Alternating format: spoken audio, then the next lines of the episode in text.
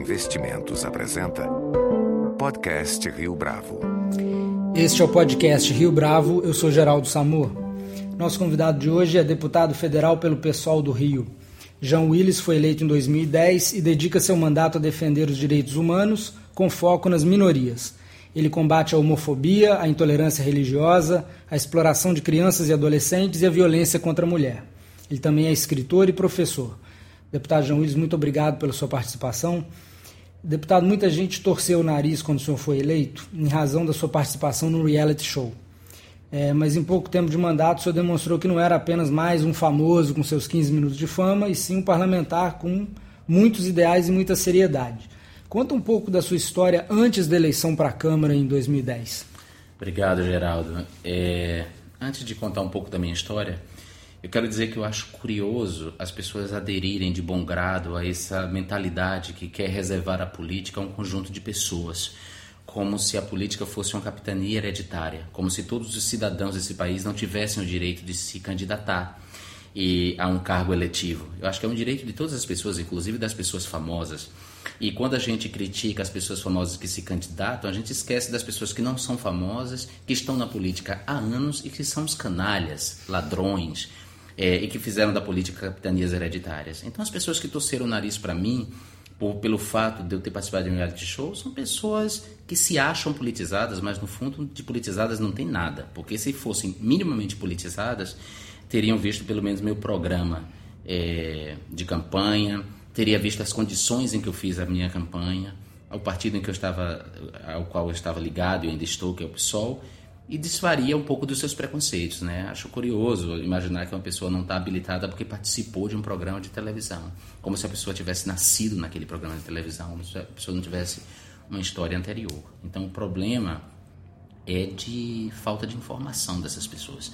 E para aquelas que que são desinformadas, eu quero lembrar que quando eu participei do reality show, eu tinha 29 anos, eu era professor universitário, professor 40 horas, coordenava o núcleo de mídia e cidadania das faculdades de Jorge Amado. Eu já tinha publicado um livro, já era mestre em letras e linguística pela Universidade Federal da Bahia, eh, já militava no movimento LGBT e venho de um passado eh, de engajamento em lutas sociais através do movimento pastoral da Igreja Católica. Então eu tinha uma vida, eu não nasci de uma chocadeira, num reality show. Quem pode imaginar isso é gente muito, não tem outra palavra, gente muito burra ou gente muito preconceituosa, né? Mas preconceito a gente tem que desfazer. Então é isso, eu sou um, um cara de Alagoinhas, de minha cidade natal, moro no Rio de Janeiro há nove anos, me candidatei no Rio de Janeiro porque aqui estabeleci domicílio, desde que fui contratado pela Rede Globo para trabalhar, depois da minha experiência no reality show, no Big Brother. Eu fui contratado como autor roteirista e trabalhei dois anos na Globo, até que pedi demissão para retornar é, para a academia, porque eu queria concluir o meu doutorado, que eu acabei não concluindo por causa da, da eleição. Mas eu queria voltar para o doutorado, queria voltar a dar aula, queria voltar para a militância, para o ativismo político. Porque quando você pertence a uma emissora como a Globo, você tem certos compromissos com a emissora. E o ativismo político é muito limitado nos contratos que a Globo estabelece. E eu, portanto, pedi demissão e voltei para o ativismo político. E, na sequência, é, me filiei a um partido, que era uma coisa que eu não tinha me filiado até então, embora tivesse muita simpatia pelo PT e tenha votado no PT nas últimas eleições. É, nas últimas eleições até eu me candidatar, claro. Uhum. Nas eleições anteriores à minha candidatura. É, eu nunca me filiei a partido. E na hora de me filiar, eu comparei os programas do PC, do, do PT e do PSOL e acabei optando pelo PSOL. É, porque, e também porque, como eu morava no Rio de Janeiro, eu considerei a, a realidade local. Qual é a realidade do PT aqui? Qual é a realidade do PSOL aqui? Então, comparando essas duas realidades, eu optei pelo PSOL. Fiz uma campanha invisível, ninguém sabia que eu era candidato, as pessoas só descobriram que eu era candidato quando eu já estava eleito. Eu fui eleito graças à, à votação incrível que o Chico Alencar teve, uma votação maravilhosa. Na verdade, foram os votos do Chico associados aos votos da nominata, inclusive os meus próprios votos. Eu fui o segundo mais votado do partido, numa campanha invisível, como eu disse, sem recursos, sem grana. No Brasil, eleição ainda é dinheiro, infelizmente. Mas mesmo nessas condições adversas, eu fui eleito. E então as pessoas souberam que eu era é, candidato quando eu já estava eleito. É, deputado, existe uma frente pluripartidária na Câmara que está com o senhor na luta pelos direitos das minorias. ou os direitos humanos. Uh, quantos são esses deputados e de quais partidos eles são? Olha, é, legalmente, toda frente parlamentar ela tem que ter no mínimo 171 deputados. É, quase sempre quando uma frente é composta, composta 171 deputados assinam para que ela seja registrada, para que haja um registro da frente na mesa diretora. Mas quem acaba tocando a frente é um grupo de deputados mais comprometido com o tema, né? um conjunto de 10, 15, varia. Né?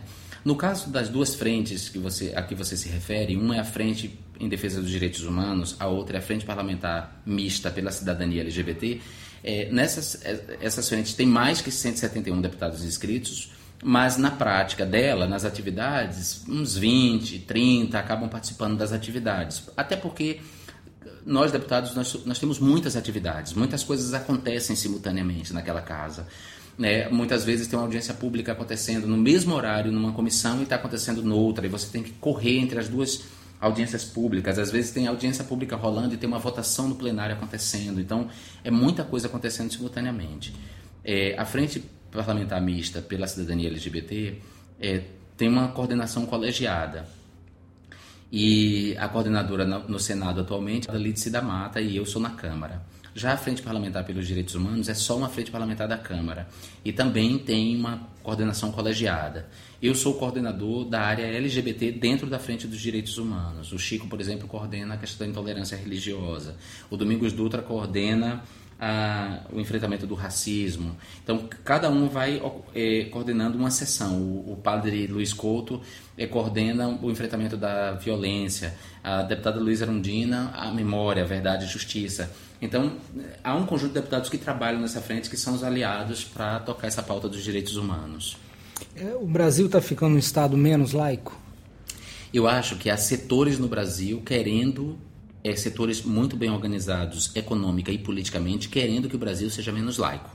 E esses setores estão ligados às igrejas fundamentalistas cristãs, sobretudo as, igre as chamadas igrejas neopentecostais. Não todas elas, nem todas as pessoas dessas igrejas têm esse comportamento.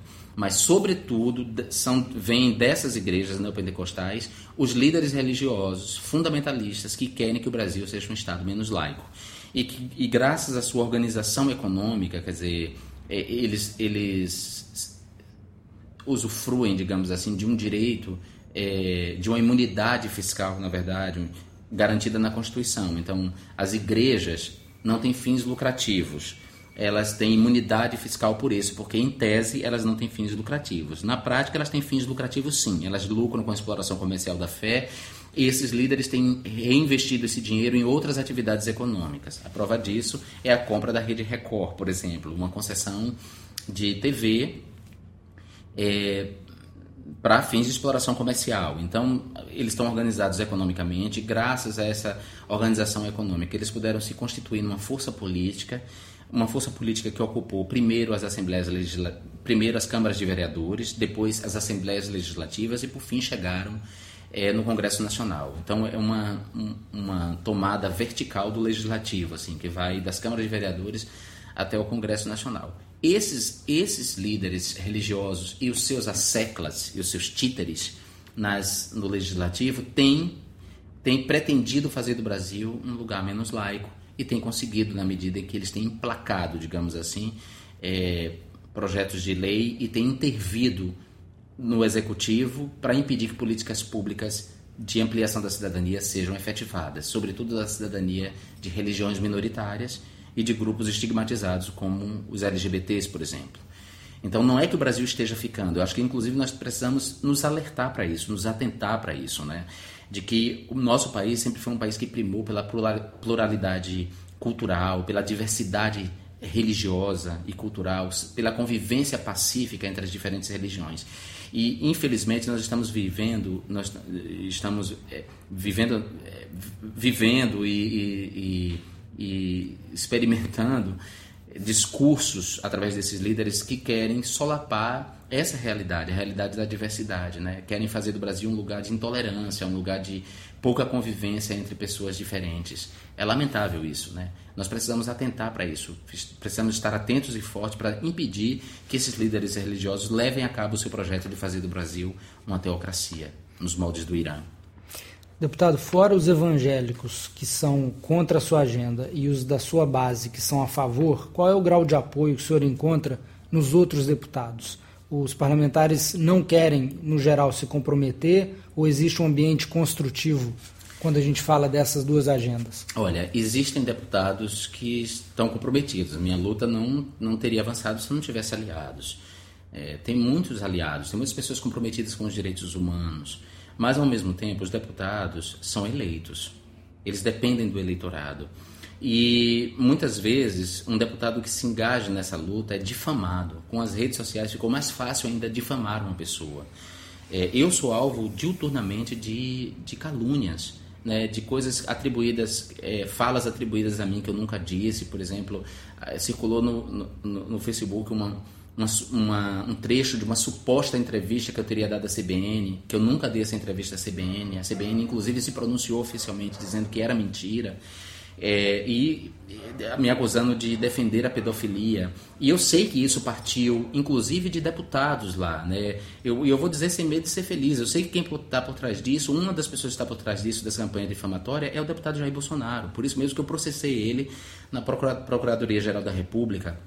Ele tem um processo aberto por mim e outro pela OAB, por conta dessa difamação. Eu sei que o Marco Feliciano está por trás dessa difamação, eu sei que o Silas Malafaia, embora não seja deputado, está por trás dessa difamação. É, é, inclusive, através do seu perfil no Twitter, o Silas divulgou essa falsa notícia. É, enfim, os deputados temem essa difamação, porque isso tem um impacto no eleitorado. É, nós somos ainda um país em que a maioria não se informa corretamente e que a maioria está aprendendo a usar as redes agora, mas está aprendendo a usar as redes sem ter tido a educação de qualidade. Então, vai usar as redes com um analfabetismo funcional, acreditando em toda a porcaria que circula na rede. Quer dizer, você bota a foto de uma pessoa e uma frase do lado, as pessoas saem compartilhando aquilo como se fosse verdade.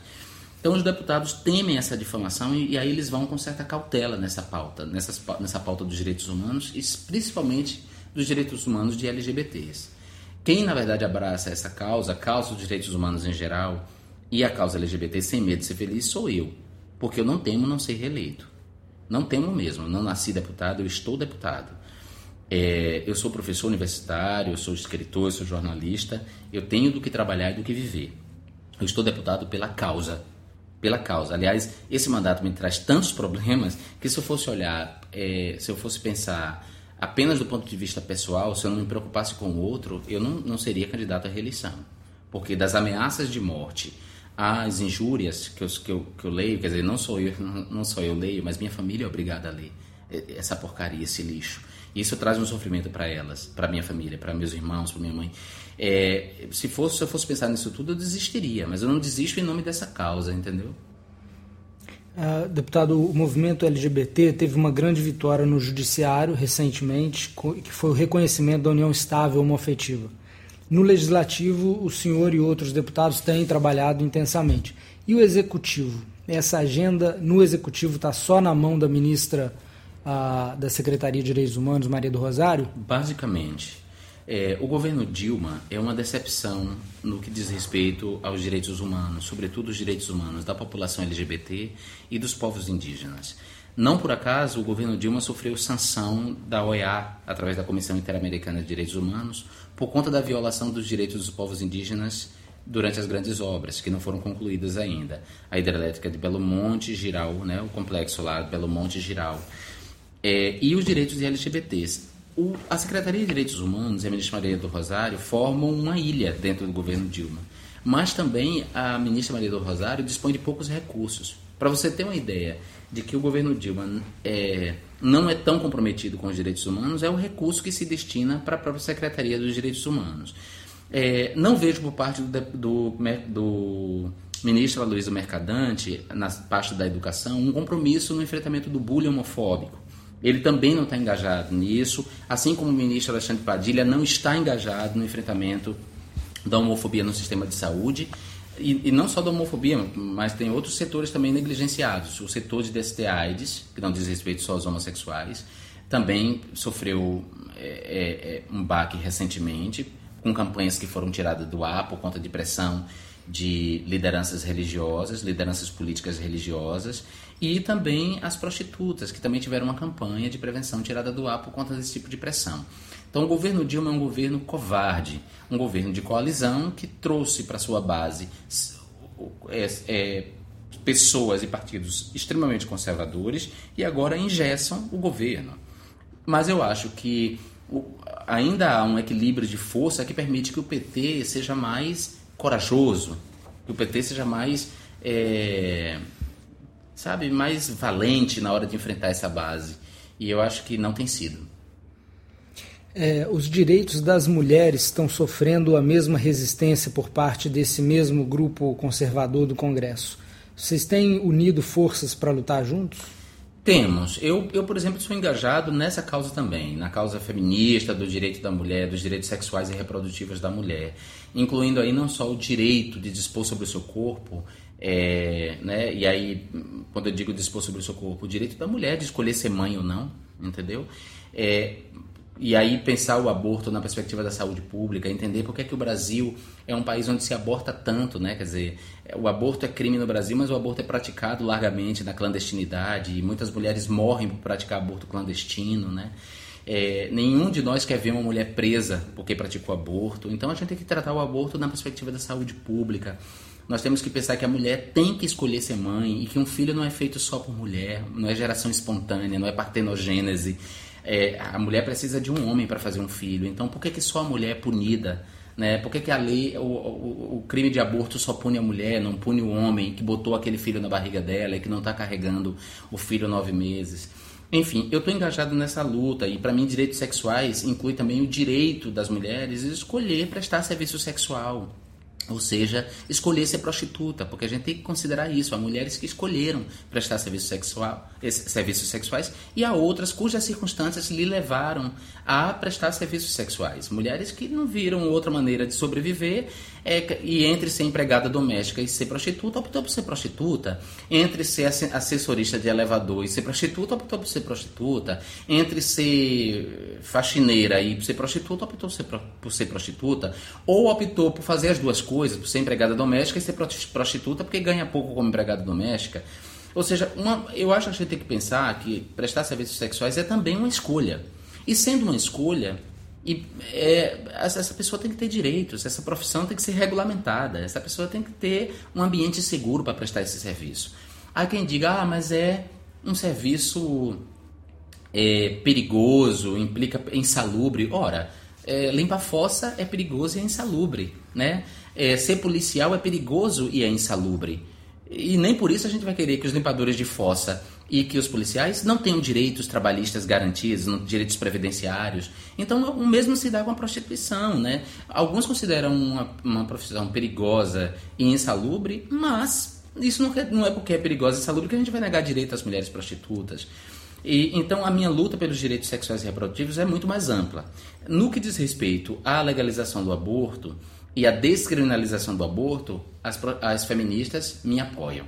No que diz respeito ao direito das prostitutas, tem setores do feminismo, as chamadas abolicionistas, que não apoiam. Agora, essas feministas abolicionistas me parecem muito conservadoras e moralistas, no fundo. Porque se uma mulher é livre para abortar, se ela tem que ter o direito de abortar, por que ela não vai ter o direito de dar para quem quer e hum. cobrar um trocado por isso? Por que ela não vai ter o direito de vender a fantasia sexual dela, né? Além do mais, a prostituição não é só um, não é uma prática exercida apenas por mulheres ou por mulheres trans é exercida também por homens, a prostituição viril. Deputado, ah, qual que é a situação hoje da violência contra os gays no Brasil e em que pé está o projeto que criminaliza a homofobia? Olha, a violência contra gays ainda é enorme. Quando você fala de violência, eu imagino que você está se referindo à violência dura, às agressões, às lesões corporais Física. e os assassinatos. Quer dizer, no Brasil, né, foram, no ano passado, acho que foram quase 300 homossexuais mortos, né? quase um homossexual por dia. É, são números alarmantes, mas a, essa violência dura, ela é a expressão de a expressão digamos assim grave, letal de uma violência que é cotidiana na vida de um gay, que é a injúria e a difamação, o xiste, a humilhação, entendeu? A privação de direitos. Então eu não acho que o caminho seja só enfrentar a homofobia por meio do aumento de penas, de endurecimento de penas. O nosso Código Penal já é muito duro o suficiente. E a principal violência que se abate sobre nós é a injúria, é a difamação, entendeu? E eu não quero que as pessoas vão parar na cadeia por injúria e por difamação. Eu acho que há outras medidas, há outras penas mais pedagógicas, prestação de serviço, multa, que, que pode educar a pessoa.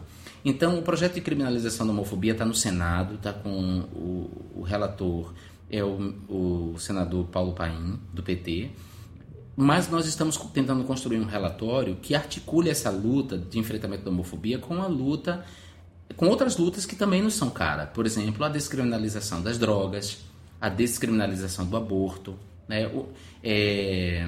Mas vocês estão tentando colocar tudo na mesma. Não, não é, não é tentando colocar tudo na mesma. A gente está tentando ter um discurso coerente. Eu não posso dizer, pedir por descriminalização da droga e, e pena alternativa para traficante réu primário quando eu estou pedindo aumento de pena para injúria homofóbica. É uhum. incoerente. Uhum. Eu não posso pedir descriminalização do aborto, não quero que a mulher vá presa porque aborta, e ao mesmo tempo pedir aumento de pena para injúria homofóbica. Não. Uhum. É, o, o, relatório que a gente quer construir é um relatório que, que entenda que nós já temos dispositivos suficientes para enfrentar a homofobia na sua expressão letal, que é a lesão corporal e o assassinato. O Código Penal já prevê o homicídio doloso e o homicídio por motivo torpe. Basta que delegados, investigadores, promotores incluam entre os motivos torpes a homofobia. Eu acho que basta que a gente altere o Código Penal no sentido de colocar entre os motivos torpes a homofobia. Tá, aí pronto, a gente não precisa mais criar outras penas. Não precisa ampliar o Estado Penal. A gente não precisa de Estado Penal, a gente precisa de educação. Mas então, nesse sentido, o projeto que criminaliza a homofobia é uh, efetivamente uma emenda no Código Penal? Olha, não é uma emenda no Código Penal. É, na verdade, o projeto que criminaliza a homofobia é um projeto que altera a lei do racismo, incluindo é, tratando a homofobia da mesma maneira que altera, da mesma maneira que se trata o racismo, como crime hediondo. Só que eu, eu acho que a gente tem que questionar, inclusive, a lei do racismo. Eu sei que é uma conquista do movimento negro, mas tenho, a gente tem que perguntar ao movimento negro no que essa lei foi eficaz. O racismo foi desapareceu das relações sociais? Não desapareceu. A quantidade, a grande maioria das pessoas encarceradas no país é negra. A grande maioria das pessoas pobres no Brasil é negra. Os negros estão ainda excluídos da universidade. Ainda há espaços exclusivos de brancos nesse país. Ainda há desigualdade social muito grande. Então, o racismo não foi enfrentado na sua estrutura. O racismo é uma estrutura, é um sistema. Sendo um sistema, ele tem que ser sistematicamente enfrentado e não só com aumento de pena. Então é nesse sentido que eu acho que a gente tem que contra, confrontar o movimento negro e dizer, olha, em que, em que medida essa lei foi eficaz? Eu não quero mesmo para homofobia.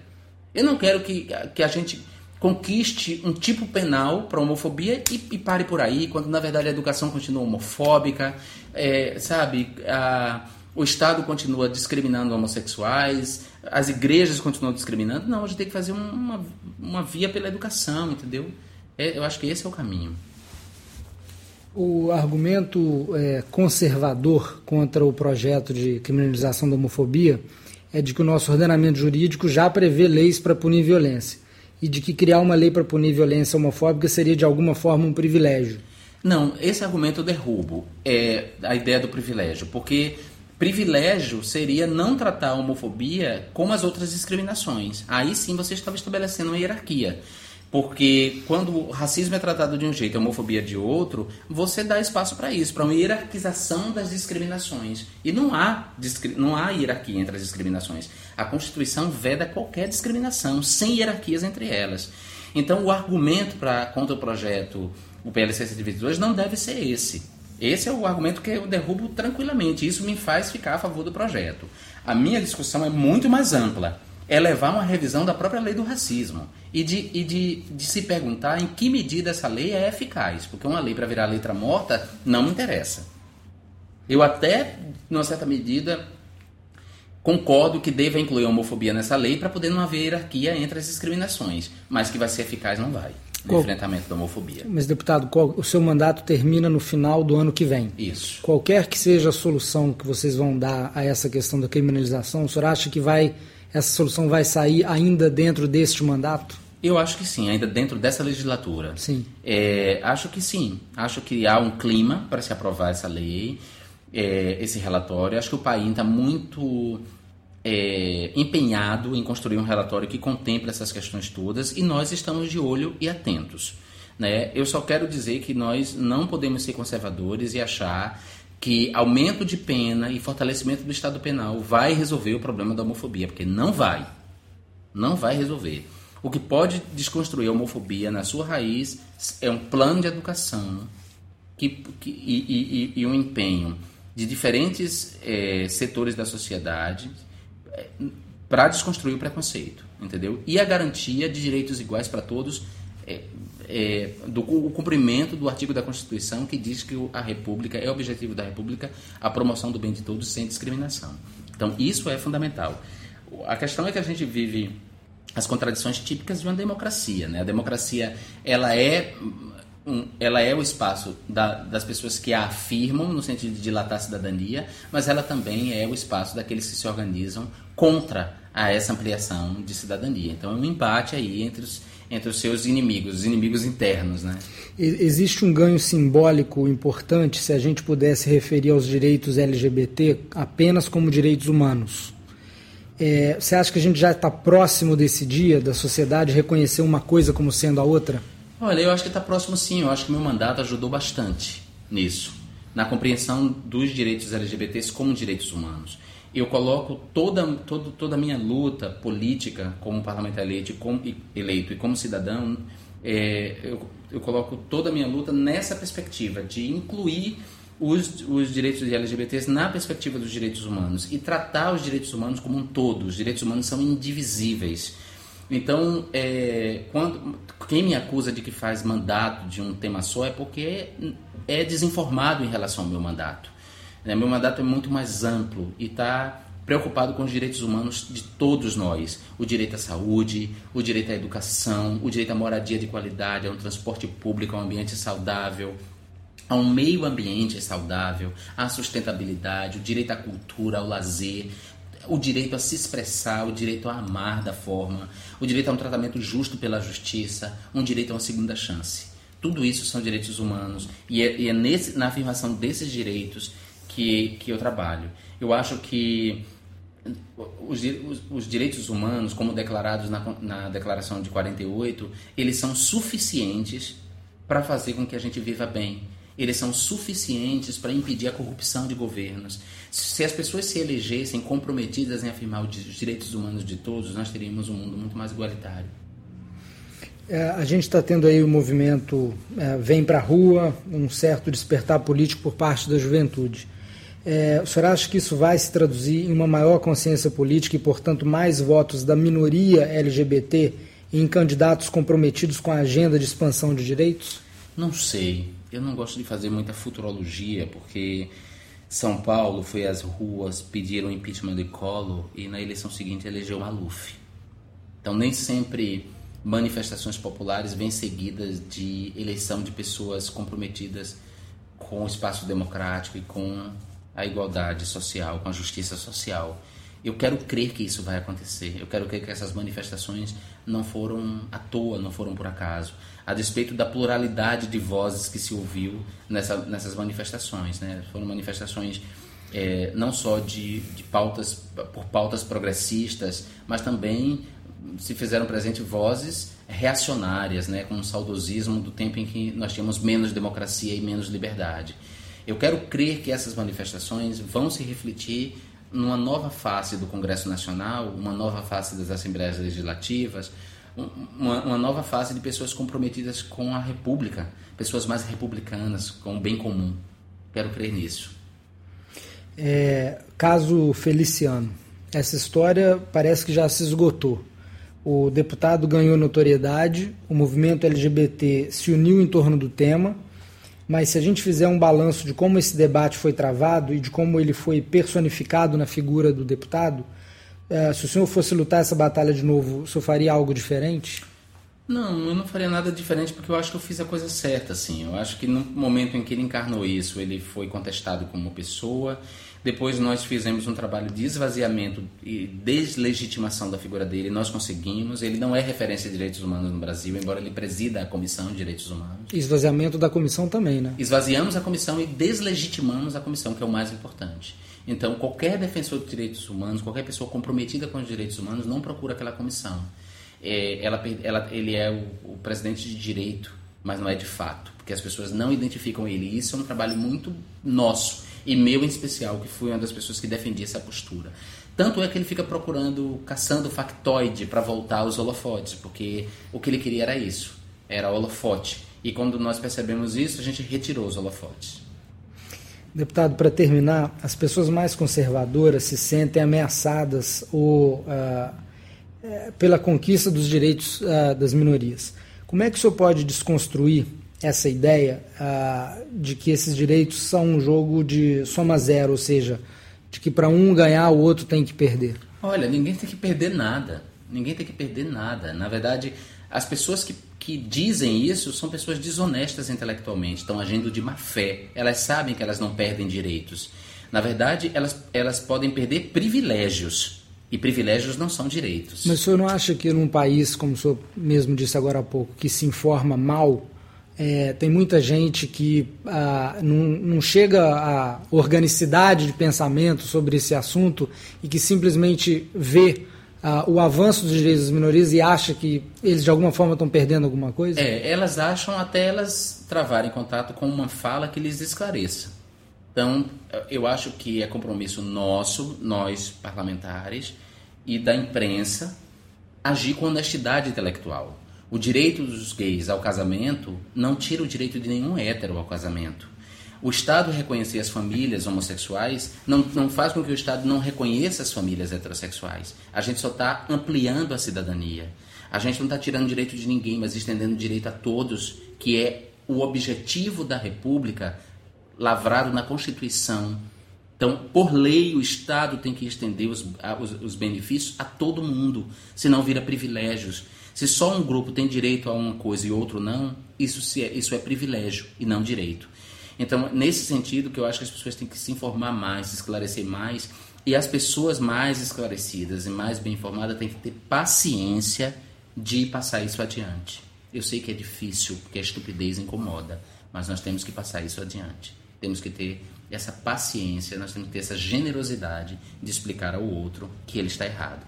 E se ele quiser insistir no erro, o problema é dele. Nós cumprimos a nossa parte. Então, nesse caso, não tem mais que passar a mão na cabeça. Você teve a chance de aprender. Se você não aprendeu e insiste na burrice, é porque você gosta de ser burro. Então, o problema é seu. A partir de agora, passo a lhe contestar de maneira mais eficaz, sem muita condescendência. É, por muito tempo a, e para muita gente a ideia de direitos humanos era basicamente, entre aspas, não bater em bandido. É, hoje, até como resultado do seu trabalho na Câmara, esse preconceito tem dado espaço a um entendimento muito mais abrangente do termo. O que, que são direitos humanos? É, durante, eu, eu diria que essa transformação ainda é lenta. A compreensão da grande maioria do que são os direitos humanos é, essa compreensão ainda não está de acordo com aquilo que os direitos humanos são. Ainda é grande o número de pessoas que acham que direitos humanos são direitos de bandidos, né? As pessoas não compreendem, ainda, ainda tem um grupo muito grande de pessoas que não compreendem, que não compreendem que os direitos humanos são os direitos inatos, próprios de toda pessoa humana. Todo ser humano nasce portador de um conjunto de direitos que, independente é, de Estado, de independente de constituição de, do Estado, esses direitos têm que ser observados. Os direitos humanos foram concebidos dessa maneira. É, não só na Declaração Universal dos Direitos Humanos de 1948, mas antes disso, na própria Declaração é, da Revolução Francesa, a Declaração Universal dos Direitos do Homem e do Cidadão, e antes na Declaração de Independência Americana. É, essa, essa, ideia de que toda pessoa humana é, é, portadora de um conjunto de direitos que são próprios dela, inatos, quer dizer, o fato dela ser humana já dá a ela um conjunto de direitos, É, é, essa é a nossa noção de direitos humanos, é com essa noção de direitos humanos que nós queremos trabalhar. Então, quando a gente diz que toda pessoa humana é portadora de um conjunto de direitos, ela tem um conjunto de direitos que são próprios, isso inclui as pessoas que cometeram delitos. Não é porque uma pessoa rompeu o pacto social cometendo um delito, seja um roubo, seja é, um, né, um homicídio doloso, um homicídio culposo, seja uma lesão corporal, seja um estelionato, não importa é, que, que, que, delito essa pessoa tenha cometido, ela não perde a humanidade por isso. Nós, como sociedade, nós consideramos que ela deve pagar por esse delito, ela deve reparar o dano que ela causou à sociedade, com uma pena. Essa pena pode ser uma pena de prisão, pode ser uma pena de prisão domiciliar, pode ser uma pena de prestação de serviço, pode pagar multa. Ela tem que reparar o dano dela à sociedade. Mas isso não faz dela menos humana e não quer dizer que ela tenha que ser, a partir de então, tratada como animal. Então, quando as pessoas é, é, se colocam contra os direitos humanos e dizem que direitos humanos são direitos de bandidos, elas estão negando o fato de que os bandidos são humanos. E, tudo bem, eles cometeram um ato, muitos deles cometeram um delito grave, mas ele, ele vai reparar esse delito por meio da pena que foi aplicada a ele. E, e a, nós, como sociedade, acreditamos que essa pena deve servir não só para ele reparar o dano, mas para, que ele seja reinserido na sociedade, para que ele seja ressocializado. Depois de pagar a pena, nós acreditamos que essa pessoa tem uma segunda chance. Nós temos que ser solidários e nós acreditamos nessa solidariedade. Então, é, quando uma pessoa comete um delito, ela não deixa de ser humana por isso, entendeu?